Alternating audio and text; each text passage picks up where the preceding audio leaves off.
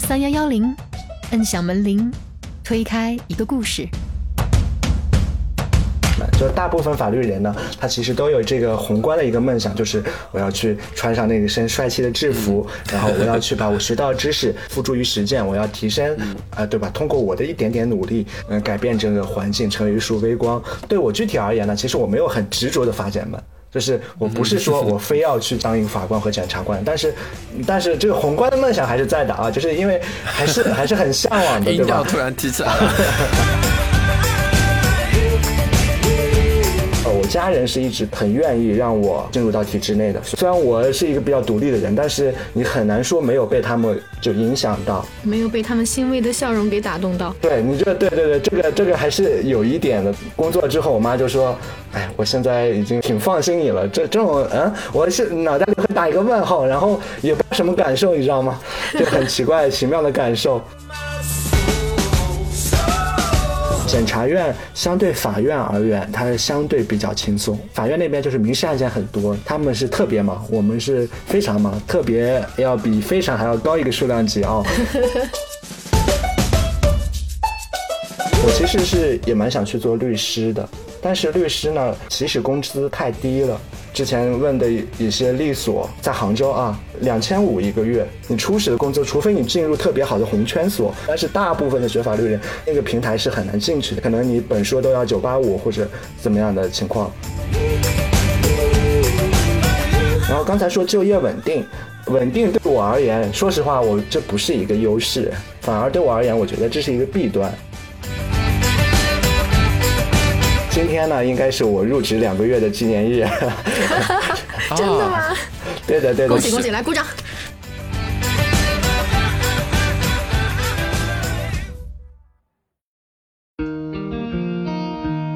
嗨，小伙伴们，大家好，欢迎来到我们的播客房号三幺幺零，我是范范。大家好，我是雪峰。嗯，然后今天是我们副专辑体制内第七期的节目。今天邀请到的我们节目的呢，是一位在评论区捡来的嘉宾，来自江浙沪包邮区的一个财政收入比较牛逼的城市的一位检察院的助理检察官过过同学啊。然后先请我们的过过同学跟大家打个招呼。大家好，很高兴参加这期节目，我是过过，然后我现在是一名助理检察官，试用期的助理检察官啊，就一年后才能变成正式的这个助理检察官。然后我今年呢是二十七岁，然后是民商法学的硕士研究生，然后是学硕，然后我们家呢在北方某幅员辽阔的五线小城。幅员辽阔，对对，这个应该很好猜，我觉得 我基本都说出来了啊。然后我爸妈呢都是就这种小城市里的一个普通的工人嘛，我们家呢在五线小城，属于。正常的这种小康水平，嗯，然后读书期间呢，说实话也没有很明确的职业理想，包括我在本科以及研究生期间，我都属于走一步看一步的这个状态，嗯，这一路上都遇到了很多的良师益友，然后我的读书的这种生涯都一直过得比较充实，然后在这种学生工作方面啊，社团生活方面啊，学科竞赛方面啊，反正都都有些发展哦。然后本科毕业之后呢，我先入职了浙江一家大型的国有企业，后来工作了三个月就继续读研读书了。嗯，然后今年八月呢，我通过省考入职了现在的这个单位。啊，以上呢就是我的一个基本的情况。特别年轻的一个 优秀的助理检察官，对对。之前我记得伯伯就给我们写了邮件，但是邮件里面他还提过一句嘛，说学法律的人都有一个法检梦。他真的是一个很优秀、很优秀的年轻人吧？毕业之前拿到过医院、律所、烟草啊，就是拿到了各种 offer。包括刚刚他自我介绍里面提到的，大家都可以感受到他应该是特别优秀的年轻人了。对，什么学科竞赛都是有一定的发展。你看人家好谦虚，就是一听就应该是毕业前把全班同学都卷了一遍的那种，然后。辅导员特别喜欢的那一种同学哈，但是呢，我我我也注意到过过的那封邮件，他有说过一句，他说，嗯，自己是一个体验派，公务员只是一个再正常不过的工作，也许若干年以后呢，还是会换一条路。所以呢，我又觉得其实过过可能应该和辅导员最喜欢的那种孩子也并不那么一样。对吧？对对对，说的对，说的好啊。嗯，因为其实刚刚呃，从蝈蝈的自我介绍，包括我们节目前那一小段聊天嘛，其实可以感觉得到，他并不是那种家长或者像刚刚凡凡提到的辅导员眼中的那种好学生。他是有很多，比如说他刚刚提到的他 gap 的经历嘛，那个我们之后可能会在主专辑里面再聊到。对，他完全不是那种很乖的学习很好的那种学生，所以说之前提到的换一条路，我觉得可能也说不一定。对，嗯，那我们今天就先从我们的问题清单开始，我们先来问一问过过，然后我们再来捋一捋，哎，看看过过在我们心目中的印象会不会有所改变哈。好的，好的。行，嗯，好，那就第一个问题，啊，过过对体制总体是一个什么样的印象？如果用三个词来形容，然后或者讲一个故事，你会跟我们讲什么呢？嗯。那接下来就开始回答问题了。我先说一个免责声明啊，就是以下的这些问题，我对这些问题的回答呢，都是我一个目前现在状态下一个比较粗浅的看法。因为我刚进入体制也没有多长时间，所以我只能把我目前看到的、我感觉到的表达出来。如果有说的不正确的地方，请大家多多包涵，好吧？没问题。那我现在对严谨，现在先来回答第一个问题啊，就是对体制总体的印象，三个词来形容。那我选择的三个词呢，就是稳定，第二个是程序，第三个是纪律。我觉得这是我对体制总体的一个印象吧。我简单讲一下好了。然后稳定，我觉得这个也不用很很明确的去说了吧，这个应该是所有人的一个普遍的印象。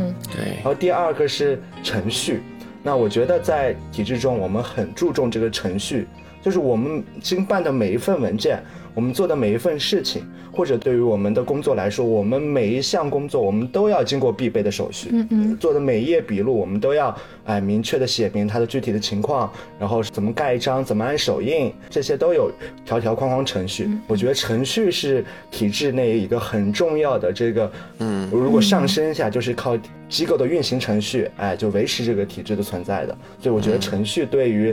一个公职人员或者对体制来说，这它是很重要的。嗯，然后第三点，我觉得是纪律。我觉得在呃体制中还是很讲纪律的。嗯，因为你在加入到体制中的时候，一般情况下不会签署什么，像你去公司会签署什么合同什么的。但是你在加入的时候，它有一项默认的，哎，就是你要服从体制的纪律。嗯，单位让你去干嘛，或者如果有了突发的情况，是不是我们该第一时间第一个上？那你不能说，哎，我今天心情不好，或者是我我想请假就请假，这是绝对不可能存在的。所以我觉得在体制中讲纪律，这是一个很重要的事情。所以如果让我去概括的话，我觉得这三次对我目前的我而言是印象比较深刻的，或者说这是一个很重要的印象。嗯，感受到了。嗯，其实刚刚过过聊的过程中，我有一点发现，就是可能因为他是法律这条线的嘛，过过他对体制类工作的定义，他的认知还蛮透彻的。嗯。呃，我的感觉是这样的，就是他可能正是因为他是在法检这一条线上，呃，然后法检这一条线，因为它本身就是一个程序非常完善的一个地方了，所以可能他们的程序性会非常的明显。嗯，我是这样理解的。明白，明白。就是我为什么注重程序呢？我稍微解释一下啊，就是在我们学法律的人，就是我们有两种正义，一种叫实体正义，一种叫程序正义。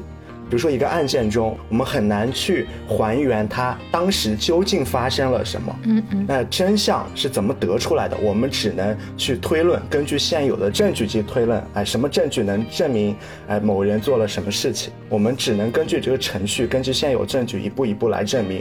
我们不能为了追求最后的真相，哎，我们就严刑逼供。虽然实体正义实现了，对吧？我们抓住了这个坏人，但我们走的程序是错的呀，嗯嗯，因为没人能还原最后的。真相到底是如何？不可能有那个哆啦 A 梦的时光机，所以我们是比较讲究这个程序的。可能这也是单位和单位之间的不同。有有一种打开了罗老师、罗翔老师视频的感觉。那罗老罗老师是我们所有法学人的这个精神导师啊。过过讲到这些的时候，他会突然。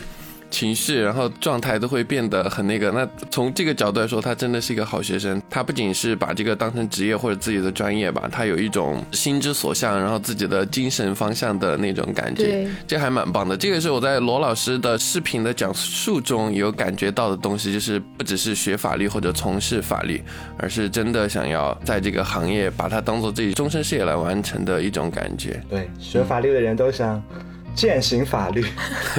又有一点感受到蝈蝈说的那种法检梦的感觉了，就是 可能在我们一开始节目聊之前，它只停留在纸面上的三个字，但是现在是能够从言辞当中感受到了，对，对，其实我还感觉蝈蝈所在的法检这条线跟其他的公务员还有蛮大的区别。嗯，蝈蝈是已经在体制内待了多久了？然后你是属于什么样的编制呢？然后其实我更好奇的是，就是在法检系统这边，是所有的检察官们都是属于公务员编制吗？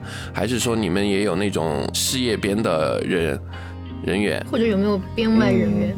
对，好的，那我回答一下这个问题啊，就是在体制内待了多久？那今天呢，应该是我入职两个月的纪念日。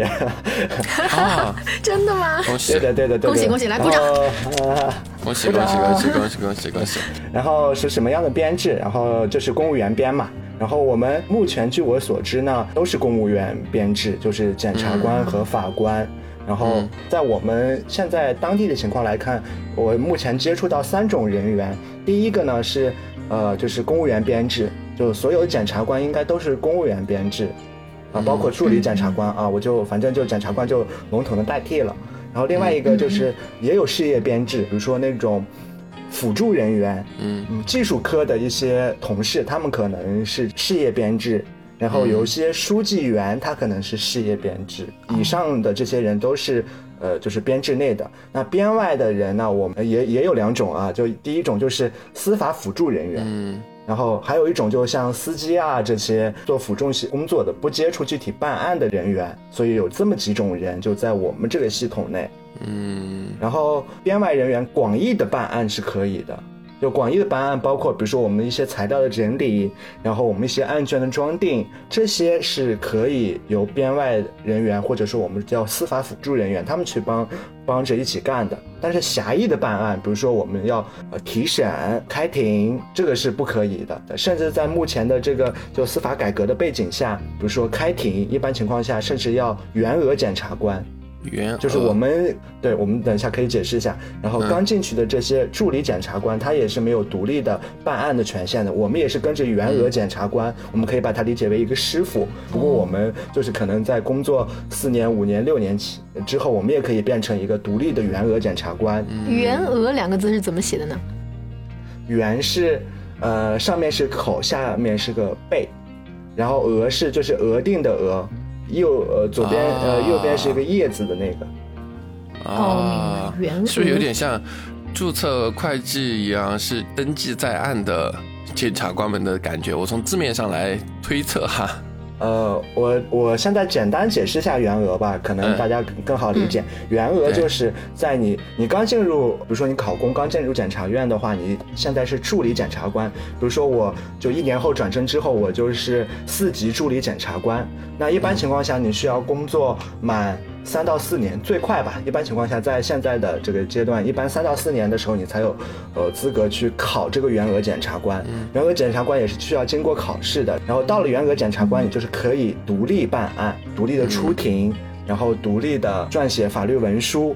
然后那个后面可以只署你一个人的名字，就那个比如说 那个起诉书上，所以它就是一个检察官的进阶的阶段。组织上已经认可你的这个能力了，你就可以为你写出的这份文书，你做好的这个案子负责了，所以你就成为了员额，成为了真正的检察官。我们现在比如说，呃，状态还是百分之呃七十，他们就是百分之百了，就这么个意思，大概啊，嗯，感感觉也是一个打怪升级的过程。嗯对对对。嗯，那在在员额检察官以后，还有更高级别的阶梯出现吗？职位上吧，有可能是。嗯，对，那就是职位上了。比如说，呃，啊我就四级检察官助理，可能到时候，呃，比如说三级检察官助理，然后到了员额嘛，就是走检察官，不是四级检察官、三级检察官，什么一级高级检察官，就他有这种，呃，序列，检察官序列，哎，就慢慢往上努力。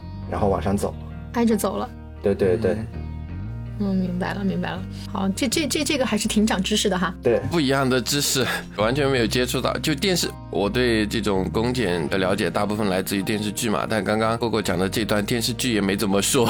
对，电视剧拍的那时候可能还没有改革，就是这个是近几年改革之后。哦，这个是现在的。对对对，法检进行了改革，然后才出现了员额法官和员额检察官。嗯，最近大家。如果有看那个，就是我们隔壁公司啊拍的那部剧，我们我们叫法院就叫隔壁公司，哦，这样称呼的吗？对对对对对对，法院法院他们最近出了一部剧叫《底线》。不知道大家看过没有啊？里面他们其实就有检察官、呃法官助理这样的区别的。哦，明白了，这个可以去补补课，可以的。那下一个问题啊，就是呃，过过是为什么想要进入体制内呢？就是你进入体制这个心理机制是什么样的？是因为觉得呃就业稳定，还是因为咱们学法律的人都有一个法检梦，还是因为说在国企不太喜欢，所以我可能才会想到这一条路？呃，是什么样的原因呢？呃。就是我先解释一下，当年 当年就单纯在国企，我在的是一家建筑业的就就龙头企业吧，然后我在的是办公室，相相当于总经办的一份工作，然后那个工作呢，在当时呢对我而言，我觉得一是跟我的专业，虽然它也有下辖的这种专门的法律部门嘛，但是我觉得跟我的专业还是有一点点偏差。在那时候更多做的是行政类的工作，那另一方面呢，就是应酬很多，我觉得那个环境可能我还是不太适应，所以我就后来又继续读书。说实话，读书的时候，我我也不是一个特别有明确目标的人，我那时候也没想好我到时候到底要去从事什么样的职业，因为我觉得从事什么样职业，我也大概能收获到一些职业的乐趣，我我感觉我是这样子的。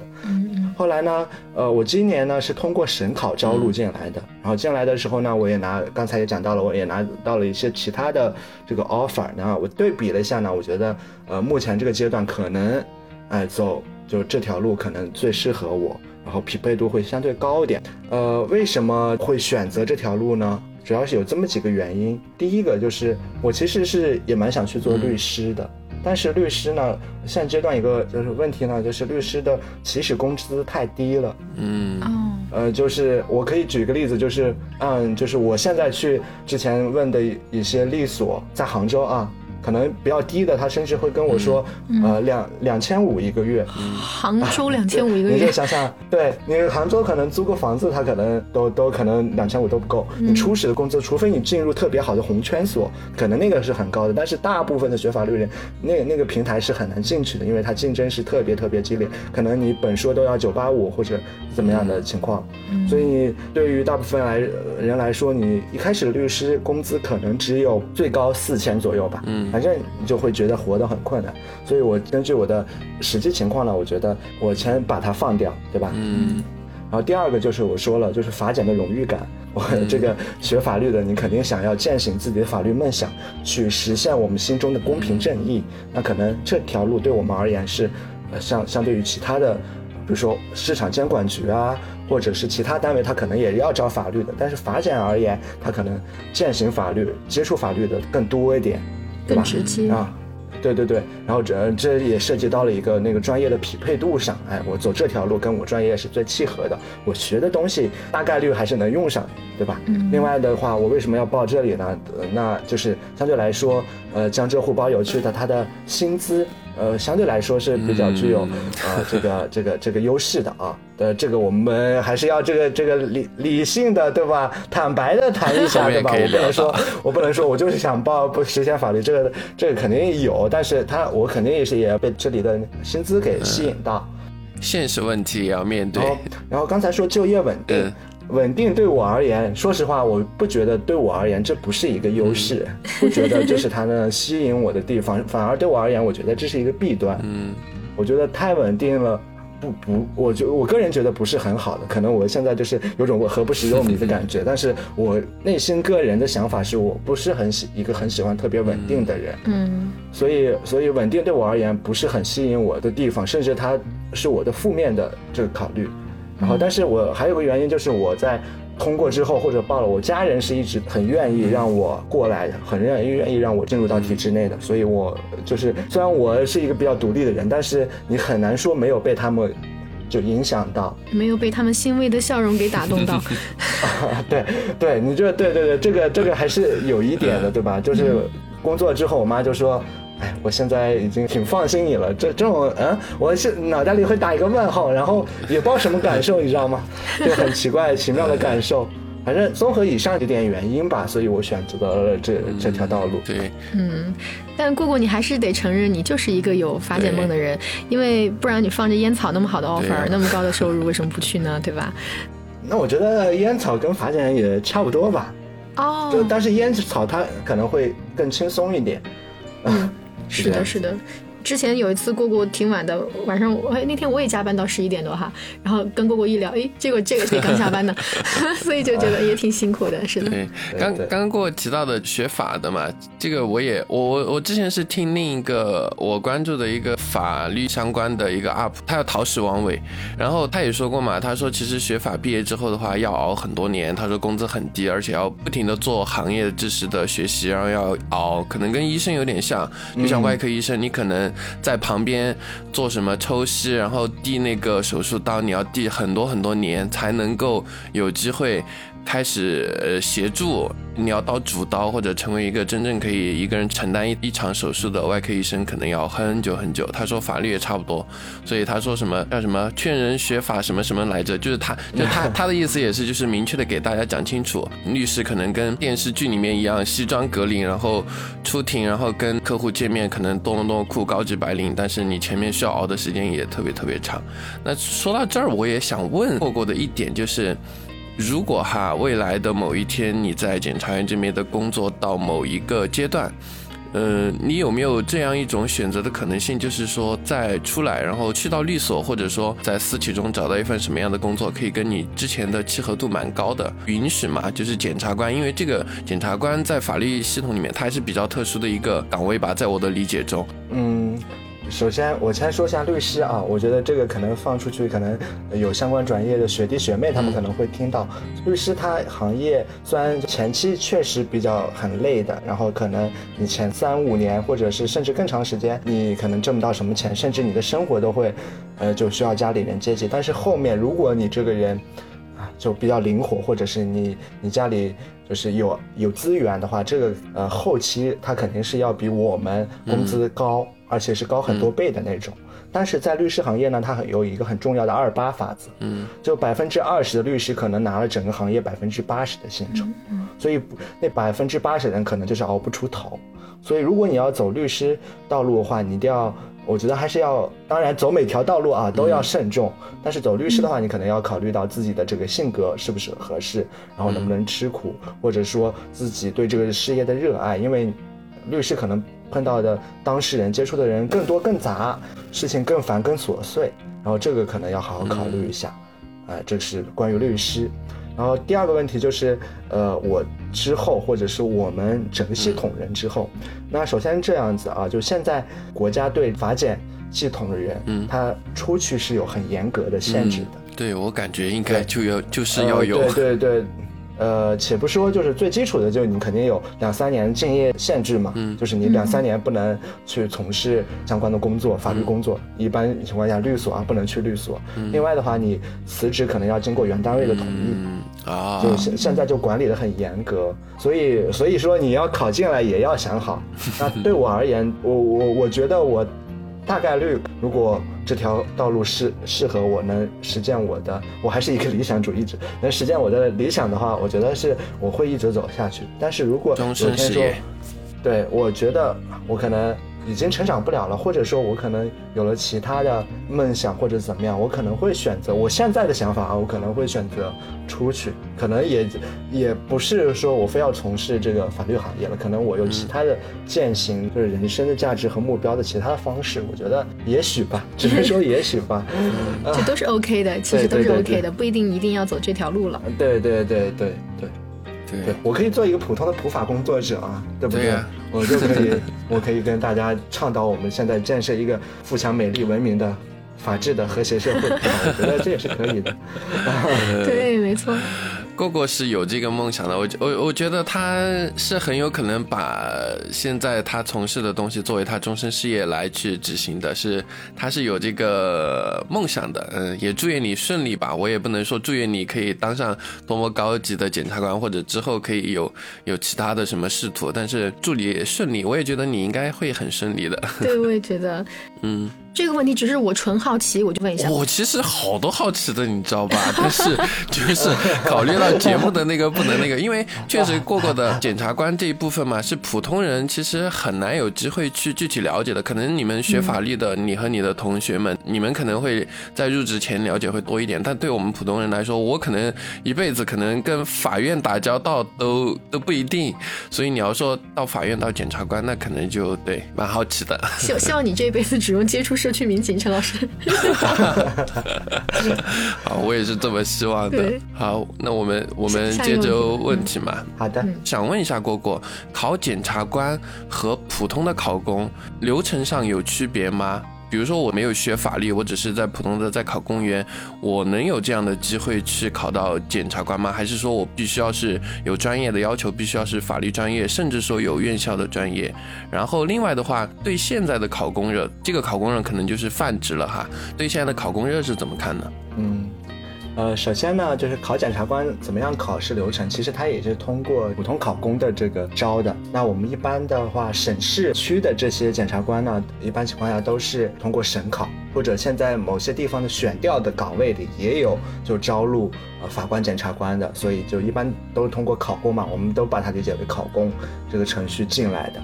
然后，呃，他需要怎么样的？一般情况下是需要法律专业的，有的地方他会限制啊，就是你本科和，呃，硕士都是法律专业。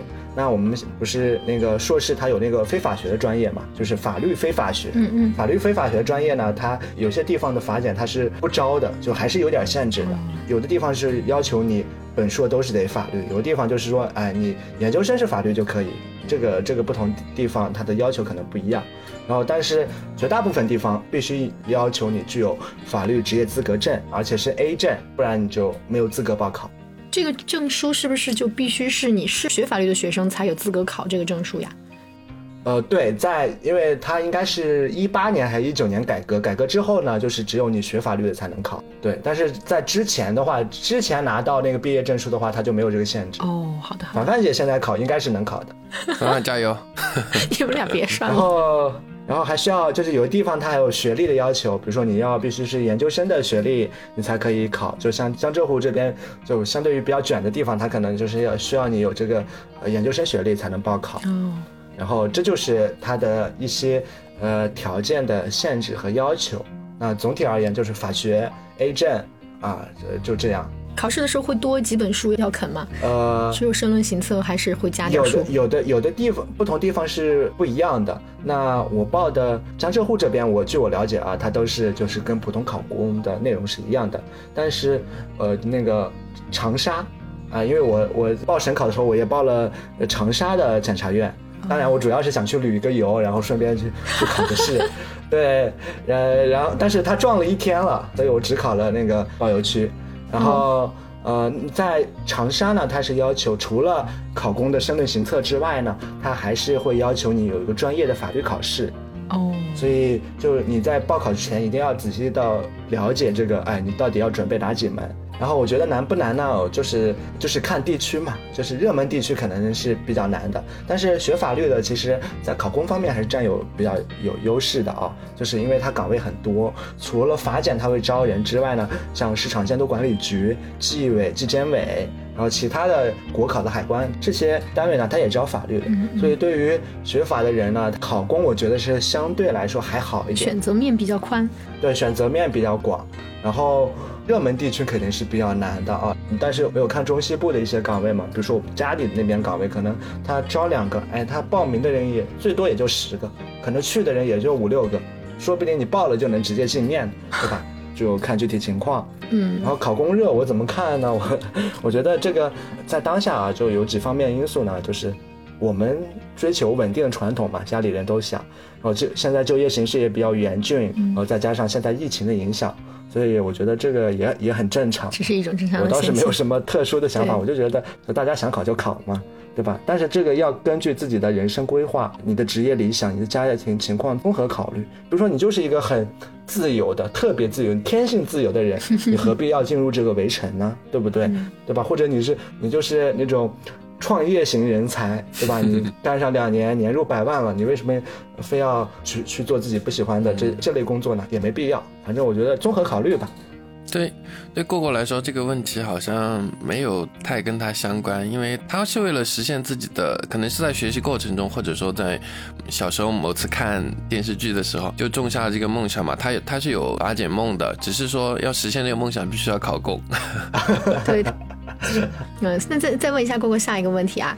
呃，你觉得当上检察官以后和你在考之前的样子，你觉得有什么区别吗？现在你也是助理检察官了，你可以给我们介绍一两个你觉得做检察官以来让你啊记忆非常深刻的故事吗？嗯。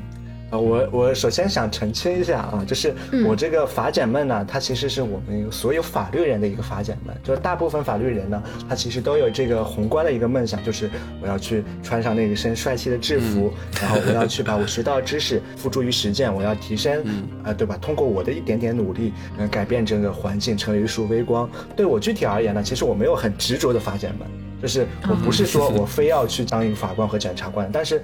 但是这个宏观的梦想还是在的啊，就是因为还是还是很向往的，对吧？突然提起来了，对对对对，所以所以进去了，那我也会把这个过做好。那我进去了，它就变成了我的职业梦想。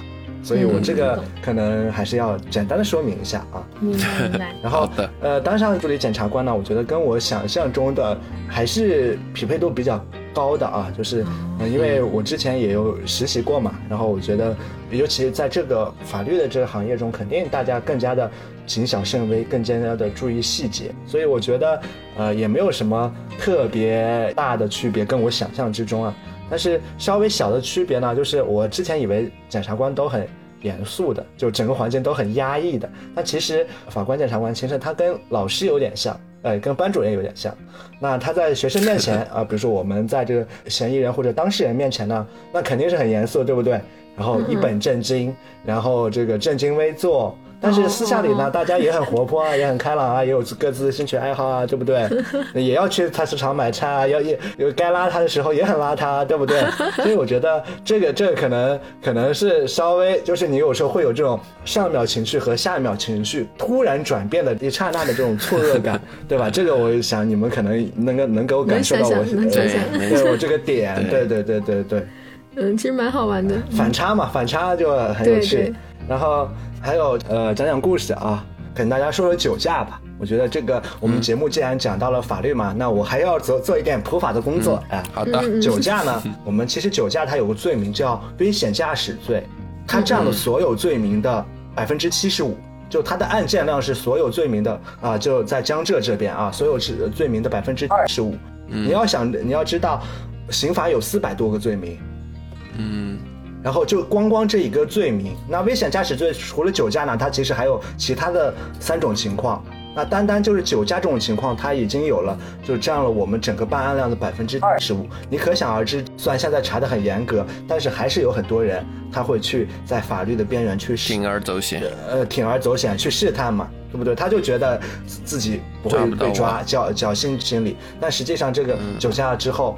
哎，这个后果还是很多的。首先，你肯定要面临着呃心理上的这种压力，然后，然后我们还要去询问你。最后，如果你情节比较恶劣的话，比如说你有掉头逃跑的，或者是你有这种闯卡的这种情况下，可能会坐牢一个月、两个月，甚至最高六个月，都是有可能发生的。那这样会影响到你你的工作、你的人际关系，对对，对吧？然后你的整个家庭可能，尤其是对于自己的孩子来说，可能你都会受到。一点点影响，对不对？嗯，所以这个酒驾这种情况还是比较惨痛的。呃，有几种情况大家一定要注意，就是办案中会遇到，比如说他喝酒了，然后他叫了一个滴滴，滴滴说送到小区门口了，然后小区保安不让他进，然后那他说，哎，滴滴你走吧，我开进去。然后在进小区途中发生了这种，比如说撞了别人车蹭到了，然后这时候交警来了，那这也算酒驾，因为在小区那公共道路，对对，小区那个道路也算酒驾。然后甚至或者呃你在喝酒，然后突然有停车场有人给你打电话了，说啊你这个车挡着我，我你挪一下车，在你挪车过程中发生的这种情况，然后撞了也算酒驾，所以这个是可能有些部分人他本身主观上没有酒驾的呃想法的，但客观上发生了，但这个刑法也要制裁你，所以大家一定要注意这种情况。然后另外，万一万一你真的哎就是一时一时走错啊。对吧？你酒驾了，你就老老实实的配合这个民警的执法，你不要做一些很奇怪的事情，比如说你掉头了什么的，这样可能会就影响到你的处罚。那所以所以啊，还是那句话啊，开车不喝酒，喝酒不开车，对吧？一定要谨慎。行车，呃，对，行车要规范，不然亲人两行泪，对吧？对对，你看我我们节目突然现在有了普法的功效，多好。这这一点还蛮那个的嘛，因为现在就像。哥哥刚刚讲的这个占了案件百分之七十五，大家在生活中其实应该肯定也接触或者知道嘛。抱这样的侥幸心理的话，呃，当然你有可能获得就是你省了五十一百的代驾费，但是你的行为是违法行为，你只要被抓到一次，那可能你逃避十次、逃避二十次、逃避一百次，加起来你给你的收益都没法弥补你造成的这一次的损失，所以说这种风险是没必要冒的，嗯。嗯嗯，是的，是的，是的，啊，所以当检察官其实，呃，或者说你进入法检系统，或者，对对对，甚甚至你进入公安系统，其实你能看到很多比较离谱的事情，或者就是艺术来源于生活，但是你要永远相信，哎，你生活要比艺术高许多，对对对对，是这样子的。不过确实，我觉得跟过过聊天长知识啊，我从来没有想到过我们国家四百多条罪名，其中一条罪名能占百分之二十五。我也没想到有这么高，我知道蛮高的，但是这么高确实是完全没想到。对，这个但是这个是我们这边的情况啊，就是我们对江浙的数据，而且这个是肯定有点偏差的，大大概情况，呃，就是各地不一定是一样的啊。但但是还是管中窥豹嘛。对对对，能够体现一点是对。对。然后好，接着问下一个问题吧。我最感兴趣的话题继续，想问蝈蝈的就是在你现在所在的地区和你的职位来说，你的收入大概是一个什么水平呢？好的，好的。呃，但是我要说实话啊，我就我还不是很了解。我具体的工资构成，我只知道我打到卡里的大概数字，但是没人跟我说你这些钱是啊，这件什么是什么，然后我们有没有工资条之类的，所以我我我也很闷，然后就目前情况，对，但目目前目前情况是我就是我拿到两个月的工资，哎，这两个月工资还是不一样。的，一个是九开头啊，一个是八开头。所以，所以我也不知道为什么不一样，我也不知道差在哪里。我我可能之后 之后再哪几个月，我可能了解一下。不过我转正后可能是就月入一狗了。然后就是我们的工资确实会比同地区非公检法的会高些，但其实也没有高很多啊，就就就相对比较有限的。然后我们加班也是没有这个钱的。呃，当然啊，就工资虽然，因为我之前也跟其他地区的朋友们聊过嘛，就是江浙沪的工资还是，尤其是江浙吧，因为沪那个，对江浙又又不一样，对江浙地区确实会高一些，对吧？工资会高一些，可能是有的地区的两倍。甚至是比较偏远的，太偏远的，他们其实也有那个边疆的补贴，那个也其实也会高。对，就我们大概是两倍左右。但是我觉得这个东西肯定是要考虑当地的生活成本和房价的。那就我所在这个地方呢，它房价是就是三万多。对，所以我的目标就是五年内呢，靠自己的努力，然后家家人再补贴点，然后买一套呃小房子嘛，首付嘛，对吧？我觉得这个 这个还是努力一下，还是能实现的。有希望的，就对。对对对对，那肯定肯定跟电视剧里那种，呃，什么韩韩韩剧里的检察官什么都是大 house 大公寓，那没有的，那太夸张了。像我肯定是现在刚进来，肯定是租租一个小房子，对吧？还可能是合租，然后就先先住着嘛，可能努力个三五年，然后慢慢去买房啊，这样子。嗯嗯，对对。OK，然后呃，其实我们这次在评论区还有小伙伴在问啊，就是说，嗯。听到上一期的嘉宾，呃，上十年班了都还没有休过年假，呃，然后呢，我们就说那好，我们这期开始也问一问。虽然过过到现在其实没有满一年哈，目前就是还没有年假，但是据你的观察，你的同事们他们的年假都能够如期的休假吗？会不会就是很忙很忙，所以就干脆没有了？哦据我了解啊，大部分人还是可以去休年假的。但是如果真是这段时间案子很多的话，他可能会让你推或者换个时间，对吧？但是如果你说推到后面，比如说你已经十月了，你开始休，你要休，但十月你这个时间上是很忙了，然后你往后推，后面也没时间，可能你这年就没有了，对，是这样子的。但是还是可以保证，就是你比如说靠前的，哎，这段时间比较闲，你还是去修，还是可以修的。哦，对，我觉得这个是分地区的，因为我我也我我有问到。哦，就是其他地方的人可能是没有没有就休年假，或者说有年假，但是他们不好休。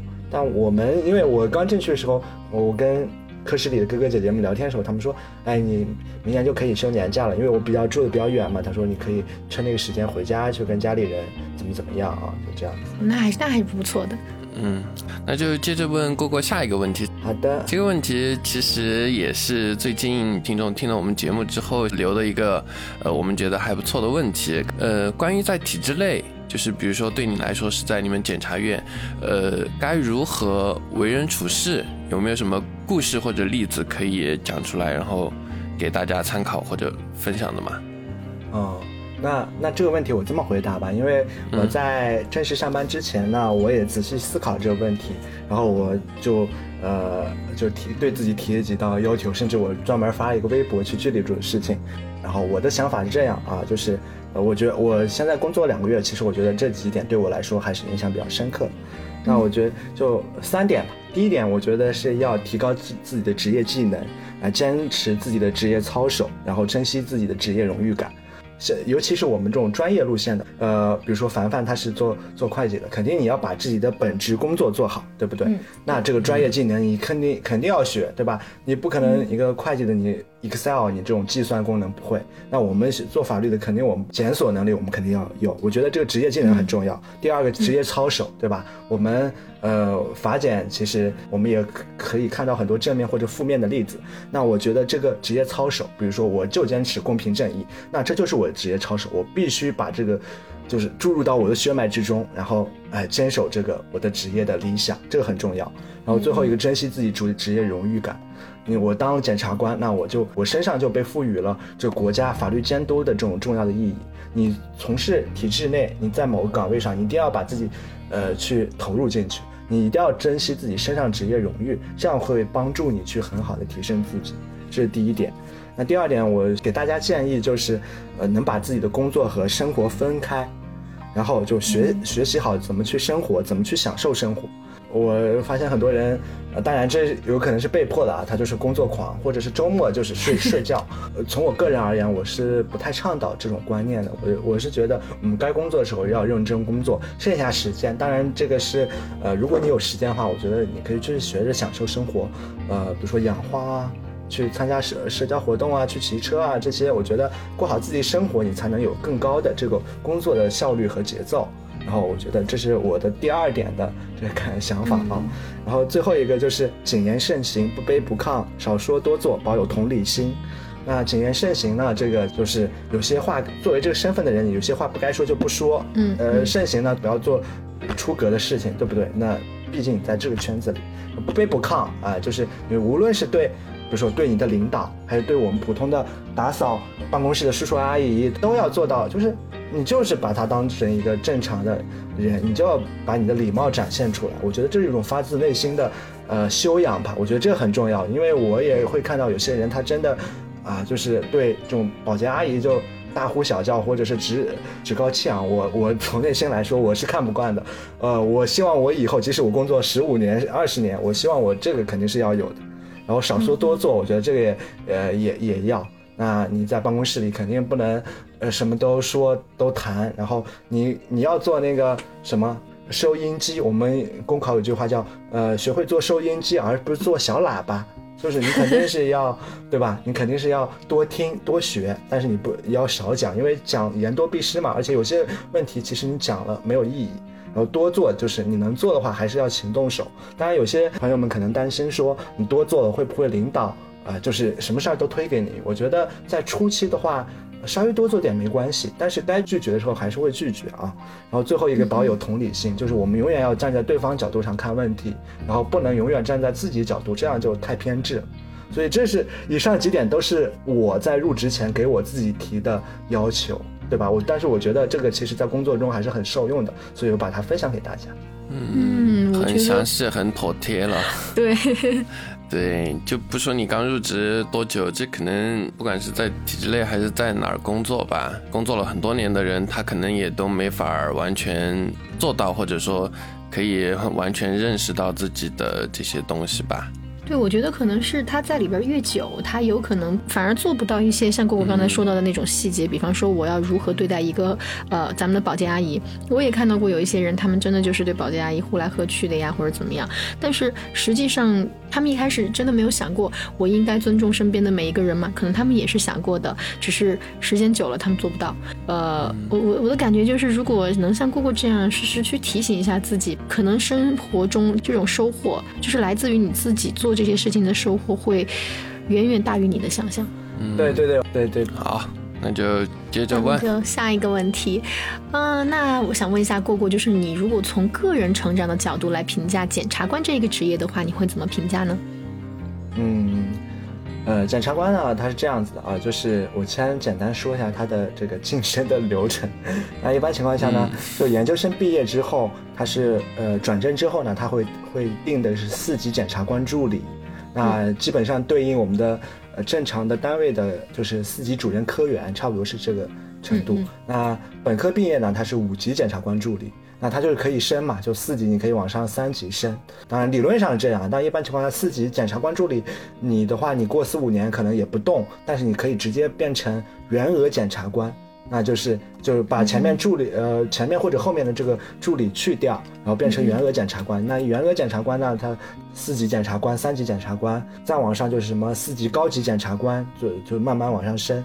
那它也有对应的，比如说你刚进去，我们大家都是科员嘛，然后或者是你到了成为一个办公室或者是一个科室的呃这个负责人或者。呃，你要当了这个副呃领导职务，那就可能是副处啊什么的，反正它就是这么一个晋升的流程。那我觉得这个职业呢，它是会锻炼呃两方面的能力吧，就是呃成成长方面就是两方面，第一个是专业能力的提升。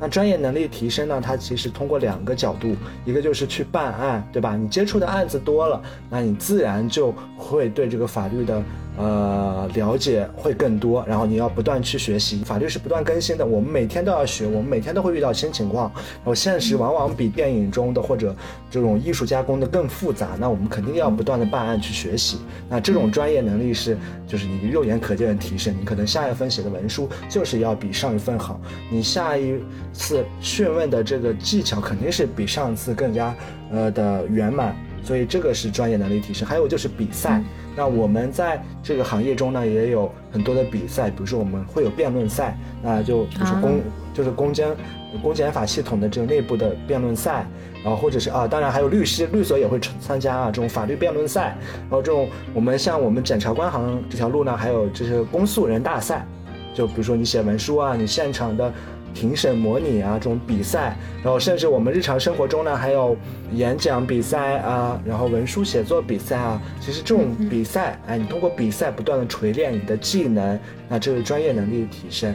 还有一个个人成长的角度，就是无论是你，当然你在不在检察官，或者是其他的一些职业上，就是其他的一些体制内的职业上，我觉得我们每个人还是，呃，还是尽量多掌握自己的能力吧，就是随时要具备。我个人感觉啊，随时是要具备跳出体制外的这种能力和勇气。呃，我们不能说我们啊进入了，我们就就就待在这儿了，对吧？我觉得这种心态是不行的。啊，当然这也不是一种卷的心态啊，就是对我们自己而言，我觉得这个是肯定要具备的。我我我感受到过过他一边在挺努力的卷自己，但是一边说，嗯，我们不是一个卷的心态。就 其实其实我觉得卷真的不是一个贬义词，我一直觉得卷，我一直都没觉得是个贬义词。对我觉得卷是一个特别。呃，就就是你你想躺平，但你总不能阻止别人去卷吧。所以我觉得，呃，一个人一旦他一一直处在一个卷的当中，只要他能够自洽，达到一种心理平衡的状态，我觉得是一件非常好的事儿。呃，而且我我也认为，就是呃，像姑姑刚才说，呃，我们在体制内，但是要保持一定的就是可以跳出体制的技能。我觉得这件事情也是之前我跟陈老师我们在前几期也讨论过，我觉得这一点也是蛮。有意义的一个事情，就是当你觉得需要选择的时候，你是有一个可以选择的退路的。我觉得那这个真的是一件很再好不过的事情。嗯，我我我倒是觉得就是。过过对于自己的这个个人成长哈，是虽然虽然你现在入职的时间不长，但是你是有一个非常明确的目标，然后认真的这种思考，我也能感觉到，就是你对待我们这期播客非常的认真，因为我我能够感受到你刚才的这些答案其实都是经过你认真思考过，然后来回答的。对，也难得有这个机会跟大家交流，我觉得这个交流确确实可以碰撞出这种思维的火花，然后大家能一起进步嘛。嗯。刚跟我讲到的那个有有一点我印象还蛮深刻的，就是他说，哎，怎么说的？法律辩论赛是法律辩论是吧？对，嗯，因为我对法律的了解可能有百分之很多哈，就来自于罗翔老师嘛。呃，那个是对检察官本身的了解，然后对法律了解好多来自于罗翔老师嘛，就包括之前那个关于那个拐卖妇女，然后罗翔和那个车浩吧，应该是叫车浩教授，他们的那个辩论，对他们其实其实普通人眼里他们可能在吵架吧，但我其实我在了解了那个之后，其实大家都是抱着类似的目的，然后对于法律的一种讨论吧，我还。觉得蛮有趣的，就我想问过过的，就是你们平时也会有这种吗？就是像，当然，当然，像那个罗翔教授和车浩教授，他们都是长篇大论写论文来来互相讨论问题哈。就是你在你们平时辩论的时候，也会就是就这些问题进行讨论吗？因为确实我们的法制是还不够健全的，对吧？呃，我们一般不会讨论。嗯，这么这么就是宏大的命题，其实那么大，对对，这个就像罗翔老师和车浩老老师，他们都是法法律的资深教授，所以他们去他们的一些观点和思维的碰撞，其实或多或少能影响到我们法治进程的。我也很推荐大家去 B 站上搜，就关于他们俩论战的这个视频。其实大家如果想了解法律的这个。就是一个法条，它是怎么设定的？这个其实这个视频对很有趣，而且就是很能让大家就感受到这个法律的严谨。其实大家可以去 B 站上去搜一搜。然后我们的话，其实呃不会有这么宏大的命题的，就是我们其实更聚焦于一个具体的案情，然后针对这个案件呢，我们对去根据现有的材料或者事实或者证据去认定它具体的情况是怎么样的。所以我们是这么一个呃情况去辩论。我们有时候也会单纯的拿出就是跟法律有关的，呃，对，法律应该坚持正义呢，还是法律应该坚持程序呢？也会有这样的单纯的辩题，对吧？我们不会说我们我们我们其实更多的是服从法律，就是我们更多服从法律。当然有明确错的时候，我们可能也有提出建议建议的这个权利。但是我们在实际的办案过程中，或者是比赛过程中，其实我们都是针对的一个具体的事例去进行的，是这样子的。嗯嗯，蛮有趣的。你们你们这个应该。不对外公开吧？要对外公开，我觉得可能还蛮好玩的，可以去看一下。当当一档综艺节目看吗？对 对啊，对，因为因为法律的很多问题，他你像罗罗翔老师，他火的一个原因就是他把很多蛮枯燥的法条的问题，他讲一些具体的例子就很有趣嘛。当然，当然我不是说就是抱着一个玩的心态，因为罗翔老师讲的很多，他他是。就是有具体的案例的，就听起来很离谱，但是它就是在实物中发生的。然后法条可能是清晰的、明确的，但是在很多实物中，它可能就是模棱两可的，可能就是没法去完全界定的。它本身也是一个思辨的过程，可能是对自己的逻辑能力啊，对自己就你就图个乐吧，其实也蛮有趣的。对对对，就是还是还是挺有趣的，就是尤其在我们其实辩论的时候，更多是辩罪名嘛，就是我有有些事情既可以认定。某种角度上，我们去想，可能认定假假罪；某种角度去想，可能认定乙罪。那我们怎么去？哎，通过现有的事实或者证据，我们怎么去？哎，公辩双方去，到底是认定假罪呢，还是认定乙罪呢？因为认定两罪，可能它的量刑啊什么都不太一样，所以就就有大多是这种情况。然后我们在实际的整个环境，就是我们自己在对一个案件比较疑难案件的话，我们可能也要内部进行一个讨论，说，哎，到底哪个罪名更加合适，更加符合这个情况？嗯，对。所以说那个叫什么《奇葩说》里面的选手，律师占了很大一部分嘛，就有很多厉害的选手都是律师，就是律师或者法律工作者，他们是有这个天赋的。对对对对对，就是打打辩论的打得好的，不能说全部吧，但是很大部分其实都是法学院的嘛。嗯，对，好吧，那我们就然后我们接着下一个问题。嗯，对这个问题呢，可能就是更聚焦于关于体制这个东西本身。就是想问过过，就是你认为体制内外的工作最大的区别是什么？当然，你也可以说一下，呃，你你肯定有一些同学是去到律所了嘛，就在法律这条路上，体制内外有什么区别？嗯。呃，我的想法是这样子啊，就第一个就是稳定嘛，我觉得这其实前面也讲到了，体制内肯定更稳定一些。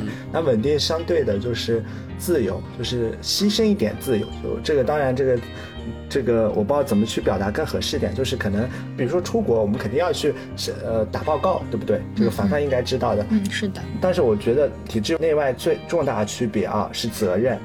当然，我我接下来说这些，我其实是我个人真心的主观内心表达，并不是说我很很假大空的，我真的 开始免责声明了。对对对，我也不是免责声明，就是我表达我个人的这个看法啊，就是我觉得体制内外最大的区别是责任，就是呃，从我进入体制那一刻，我就知道，比如说呃，有有就大家有危险了，或者人民群众有危险了，需要抗洪了、救灾了，那我肯定是要往往前走的。对不对？另外一身份，我还是这个公职人员，我肯定是要往前走。嗯，这是我我在进入到这个时候，我就加入到这个团队里的时候，我就会想清楚的。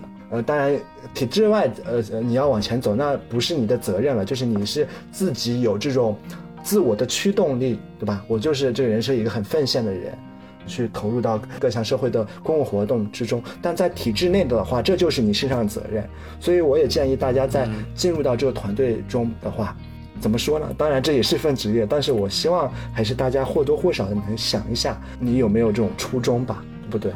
呃，当然它也是一份工作啊，也是一份普通工作，但是它也不仅仅是一份普通的工作。呃，我个人的感受，这只是我个人的看法。哎，我觉得责任很重要，就体制内外的区别。责任，嗯，我觉得其实过过提到的就跟小王他在那期的时候聊到的意义的部分嘛，当然他是一个可以给过说一下，他是一个超大型国企工作的一位朋友，然后他的工作也有着对国计民生有着。有着超乎寻常的意义。他也提到这部分，就是说，他认为他在私企，就比如说大一点的私企，比如你是能源行业的，你是一些呃跟民生相关行业的，可能你的工作也会对整个社会、对对大家是有所裨益的。但他更多的，他就是一份工作，对公司来说，它就是这是公司的项目，这是公司的盈利手段。但是可能像公务员体制类。的工作，它可能本身就带有一些意义的部分。然后我我还想到的一个事情，就是我跟樊老师讨论过的一个问题，就是关于系统的是怎么变化，或者系统变化过程中的。过过一直在强调一一一句话嘛，就是说，他说我是一个理想主义者。我觉得当时我们讨论的其中一个结果，就是系统的变化是需要不停的有新鲜血液去注入，然后一点一点改变的。然后现在呢，我从过过这儿。他身上是有这点东西的，然后另一个方向就是，就是需要有很多很多很多的理想主义者吧。可能这中间有很多理想主义者会被现实击垮，但是这些理想主义者会推动着事情的变化。嗯，我理解到你说的意思。过过过过懂他意思吗？啊，我懂，我懂，我懂。我我的感觉就是，呃，就是过过他其实是一个非常能量的一个人，他可以把这些东西推动给。嗯，他身边的不管是他的哥哥姐姐，或者是接下来要考公的弟弟妹妹，我觉得呃就很好吧。在以后的工作当中，我觉得希望过过能够一直有这样的一个坚持在。我会时不时翻出我们这期节目来听我今天说的话，来鞭醒自己，鞭策自己。好吧，好吧。嗯，那我们就下一个问题啊，来问一下过过，那你有想过辞职吗？就是我记得你在邮件里说过你是一个体验派，这句话你可以展开给我们讲一下吗？那肯定是呃考虑过，就是在加入的情况下，你肯定要考虑到你以后的呃个人的发展或者职业的发展，那能让我实现我个人的。理想，或者说也在那个物质方面呢，也能带给我还算不错的吧，这个生活体验。所以我觉得，呃，暂时可能不会考虑。嗯，但是如果有一天我觉得，呃，在这条路上我可能已经实现不了我的理想或价值，或者我有了更更好的方式能贡献自己的力量吧，或者说对我个人而言，我哪一天突然，哎，怎么怎么样了，对吧？我可能也会。也会有这种想法，我觉得每个人应该都会有这个想法吧，就是在你进入到一份工作之中，对吧？嗯，呃，我是一个体验派，其实我想讲到，就是我是一个比较热爱生活的人，就是我我我就爱好很广泛，然后我也属于那种所谓的现充，就是现实生活很充实，哎，我就我我是很比较乐意去体验不同的这种人生的这种各各个阶段的，嗯。啊，我就举个例子，比如说我就是很小的时候就自己一个人就会选择出去独自旅行，那从呃上大学上高中，然后到现在我可能呃国内的就绝大部分。多数五分之四的省份吧，我都去过了，然后很多地方都是我一个人去的。然后，那我也体验了很多的不同身份，比如说我当过老师，因为我在读研期间一直做专升本的这种兼职的语文老师。然后我做过这个国企，哎，体验过国企的这种生活。然后我做过音乐节的这种志愿者。然后就是刚才也说过了，就是做过民宿的这种。管家还有义工，然后我现在呃成为一名公职人员，检察官，然后，对对对对，然后还有其他的，我觉得每段经历都给我了不同感受，能让我更热爱这个世界吧。我的爱好啊，比如说我天天去看电影啊、打球啊、跟大家出去玩啊、看天空啊、睡觉啊，我觉得每每件事情都很有趣，对，对吧？我觉得，而且我办案呢也是抱有激情的。如果我觉得办一个案子可能。就是我的员额，我的师傅可能有不同意见，那我觉得我这个说的对的话，我也会试图努力说服他。当然，大多数情况是他努力说服，他们他可以 成功的说服了我啊，对吧？对，所以我觉得，就人生其实就是一种体验嘛，就是你无论在工作中、生活中，你都可能遇到很多新鲜的事情。那我觉得，只有你抱有这种体验的心态，你才能感受到这种生活的乐趣、工作的乐趣。所以我希望我就一直能保有这种积极吧，就心态上的积极，然后不断的去体验，不断的去创造，然后保持这种对生活的热爱和激情。对对，哎，话说雪峰，你觉不觉听到这里，我们节目如果有正在江浙一带的听众的小女生啊，会不会听到觉得哇，这哥哥好帅啊？可不可以留个联系方式？呃，大家可以在下面评论一下试试。笑死！看过会不会来回啊？再说再说再说再说啊，果果现在脸颊应该微红，露出了羞涩的意思，对，已经深红了，已经深红。我我就觉得其实啊，通过刚才果果说的这段话，大概理解到了体验派是一个什么样的概念。我觉得嗯蛮好的，而且其实呃我我的感觉我跟果果是一派的，所以嗯对，以后可以讲讲我的一些好玩的事儿吧，我觉得也蛮好的。好，然后就那就接着下一个问题，嗯，对哥哥来说，从你的角度来说，你对现在正准备要考公务员，或者说甚至考检察官、考考法考的弟弟妹妹们，有没有什么建议或者嘱托呢？嗯，呃，首先那就一个一个来吧。然后第一个是法考，那我觉得对于学法学的呃弟弟妹妹来说，那法考是一定要过的。对吧？呃，不难，呃，就是相对来说不难。然后，呃，因为如果你要想从事法律的相关工作，尤其是律师或者公务员的话，就是学，呃，就是你要有这个证书，肯定对，是你的一块敲门砖，对吧？你如果没有证书，你可能呃就没有这个呃资格去进入这个行业。当然，也不排除有些人他确实。考不过，那我觉得也没关系啊，就是能过尽量过，实在过不了嘛，就我们也可以选择其他赛道嘛。人生赛道这么多，你也不仅仅要走这一条，所以我还希望你能过。当然你过不了啊，没关系啊，没关系。然后第二个就是公务员嘛。刚才说了，公务员，我希望大家，呃呃，把它当成一份工作，而又不仅仅是一份工作。其实，呃，凡凡应该有有体会，就是公务员跟其他工作一样，其实他没有什么很荣耀或者，呃，当然职业荣誉啊，就是没有那种。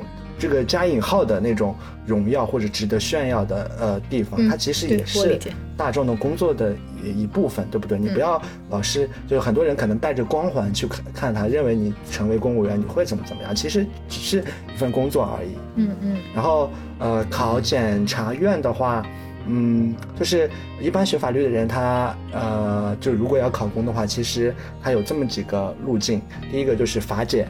然后，呃，还有个就是司法局啊、市场监督管理局啊这样子的。那法卷当然是跟法律最密切的，司法局也挺密切啊。但是法院和呃检察院是它是呃接触最多的，就是对法律。那检察院相对法院而言，它是相对比较轻松。这这这个这个不可否认啊，就是因为法院他们的案件会比较多。检察院的话，其实大部头呢就是刑检部门。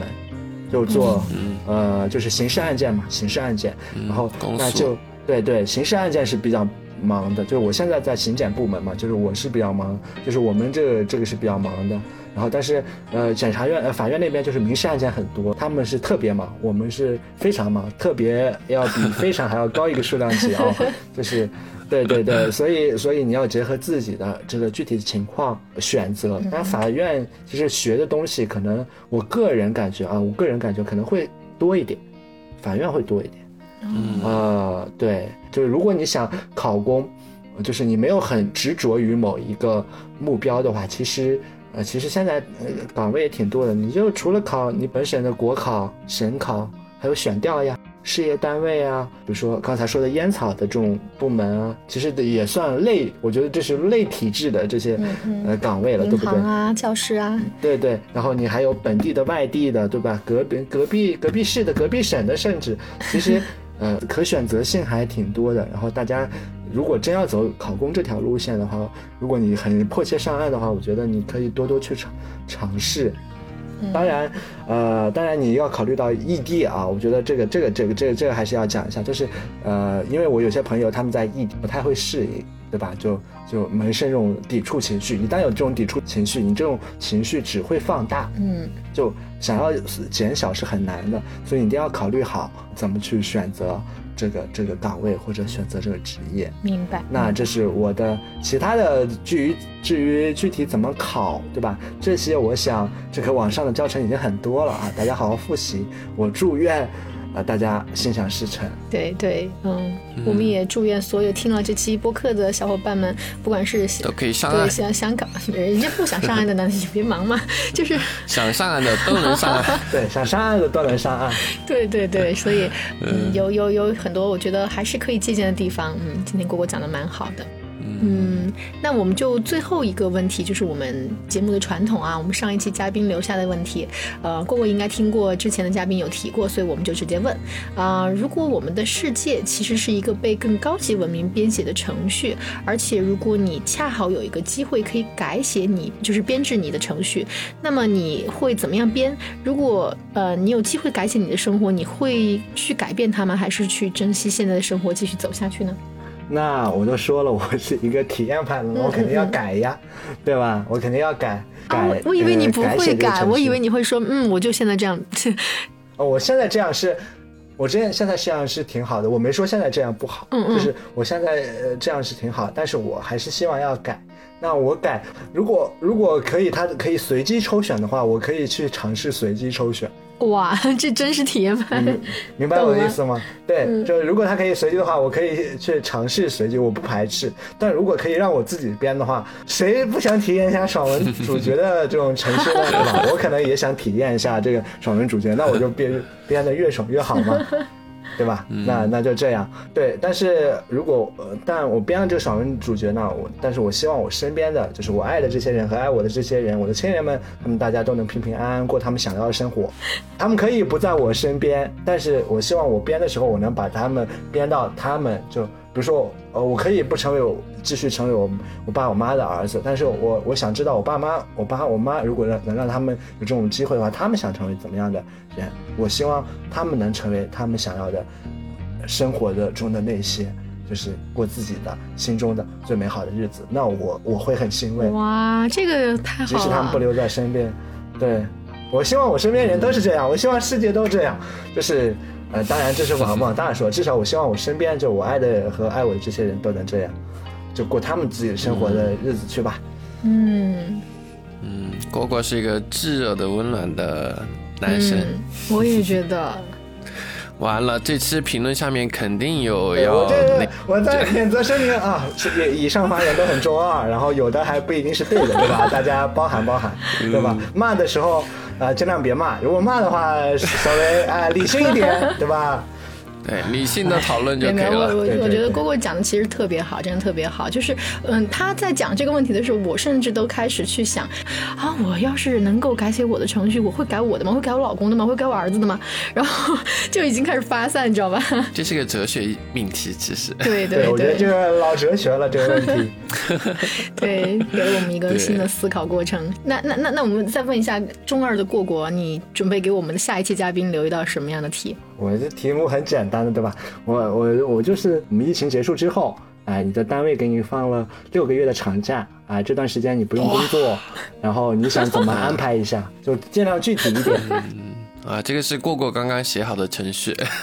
对对，就是，但是是可实现的啊，就是你不要说上太空这种这种有点科幻了，就是就是正常的，就是实际上的六个月长假，但是你真是不用工作了啊，你想怎么去安排，就尽量详细一点这这六个月带薪吗？啊。这个这个你想带就带，不想带就算了。好，那我们就说可以带薪带薪，OK，呃然后。默认带薪对，。啊默认带薪默认带薪让嘉宾畅想一下，对，嗯，这个还蛮有趣的，蛮有趣的，对。你说给我三天或者一周假吧，可能感觉不太大。那要给六个月，那可能真得好好想一下，我要干点，什么。嗯，这个问题挺好的，谢谢果果。哎呀，我觉得今天跟果果聊的其实，嗯，蛮出乎我意料的，就是因为过过本身，嗯、是咱们评论区捡的嘉宾哈，就是之前的嘉宾，起码 我们俩都认识，然后以前有过一些交集或者怎么样，大概也知道性格是怎么样的，怎么样问问题比较好玩。但是过过，我们其实还有一点忐忑，我在想，嗯，过过是一个比较内敛的男生呢，还是一个比较呃，就是呃话题感强一点的男生呢？我都不知道。在聊起来的时候才觉得，嗯，越聊越开心，然后哎，挺好的，挺好的，而且而且聊严重超时。对，吃有点超时，都吃都饿了。对对对对，但但但真的觉得就是特别好，在蝈蝈这边不仅长了知识，而且还收获了一些我们从来没有想到过的一些思考问题的方式吧，我觉得蛮好的。对，不仅给我跟凡凡嘛，相信这期节目播出去之后，也会给大家提供新的角度的信息吧，希望可以帮助到大家。嗯，希望可以帮助到大家。对对是这样。嗯，好吧，好。那我们今天这期节目就到这里，然后感谢各位的收听。如果喜欢的话，就欢迎订阅；然后喜欢过过的话，也欢迎留言。对，谢谢大家，谢谢大家，大家不要喷我就很好了，其他随意。不会的，不会的，我们听众都是绝大部分都是很友善的，比较理性对，对对，然后然后呃，也欢迎大家，就是如果有愿意来参与我们的聊天，也可以给我们报名，我们的邮箱在评论区到处都有。对，然后嗯、呃，对，然后那我们就下期再见，好，大家拜拜。拜拜，大家拜拜喽。